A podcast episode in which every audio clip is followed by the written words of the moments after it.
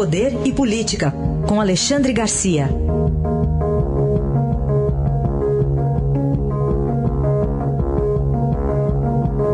Alexandre, bom dia. Bom dia, Raíssa. Bom dia, Carolina. Oi, bom dia.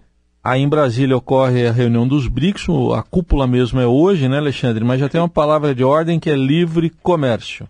Livre comércio, né? O Brasil está querendo livre comércio com a China, né? Como, como está querendo com os Estados Unidos, como está querendo o Mercosul com os países da zona do euro, né? uh, que abriu o comércio. Ontem o, o ministro Paulo Guedes chegou a dizer, nós estamos atrasados, estamos com pressa porque já perdemos muito tempo. Né? Essa é a verdade. Né?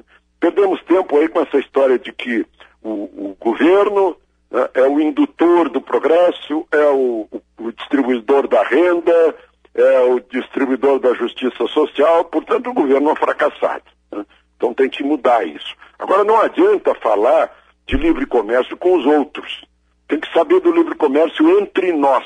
Né? A teia, o emaranhado de normas 46 normas por dia, em média, nos últimos 30 anos. É uma coisa incrível. Né? A burocracia que, que emperra tudo né? e o excesso de tributos, o excesso de, de taxas, de, uh, de, de, de ônus. Né? Então, essas coisas é que tem que desaparecer aqui dentro, para que o governo, em vez de ser o promotor do crescimento, promotor do emprego, não atrapalhe e deixe que as pessoas busquem a prosperidade, as pessoas físicas e jurídicas.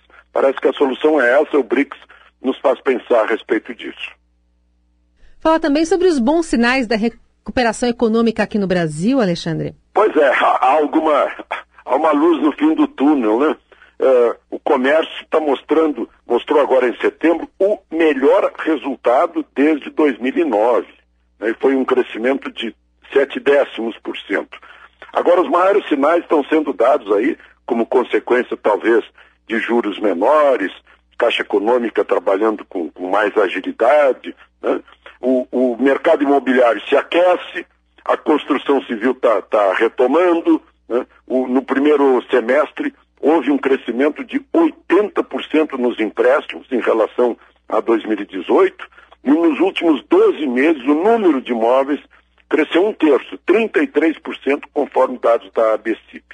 A consequência é que ah, valorizaram-se as empresas ligadas ao mercado imobiliário, suas ações se valorizaram 45%, isso é bem mais do que o índice Bovespa, né?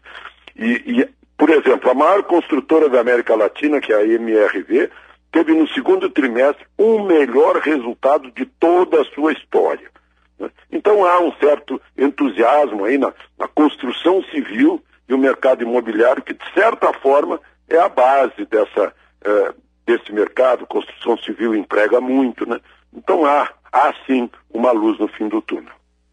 Alexandre, e para a gente concluir, queria que você nos falasse suas impressões aí sobre essa invasão que ocorreu ontem, de 12 horas, na embaixada venezuelana, em Brasília. Pois é, dizem que eram 14 pessoas, na verdade ficaram no jardim da embaixada, né?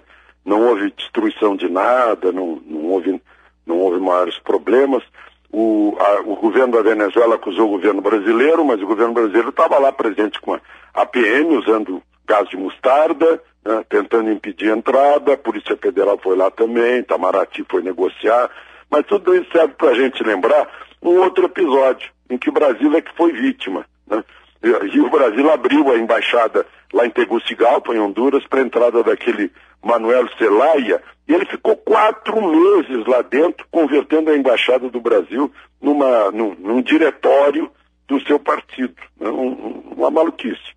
Mas, e aqui a gente nota que Uh, deputados do PSOL e do PT estavam lá também, participando, empurrando as pessoas para fora. O, o, iniciou de manhã cedo, já foi para lá o, o, líder do PT, o deputado Paulo Pimenta, participando aí ativamente da, para escorraçar os, os invasores. Mas é, é um problema latente, né? Porque se a gente for projetar isso para outros países em que há em que há oposição muito forte, em que há tentativa de de derrubada de governo e tal, e vierem agir aqui em Brasília, são 128 embaixadas. Agora, o, o, o fato é que o Brasil está com muito venezuelano, que são refugiados, fugiram de lá e querem voltar, querem ajudar a derrubar o, o, o Maduro, né, que é aquele regime bolivariano lá da Venezuela. Enfim, estourou aqui exatamente no dia em que outros, em, que chefes de Estado estrangeiros estão em Brasília nos visitando, né, provavelmente para uh, ter mais repercussão nesse gesto. Análise de Alexandre Garcia, que volta amanhã ao Jornal Eldorado. Obrigado, Alexandre. Até amanhã. Até amanhã.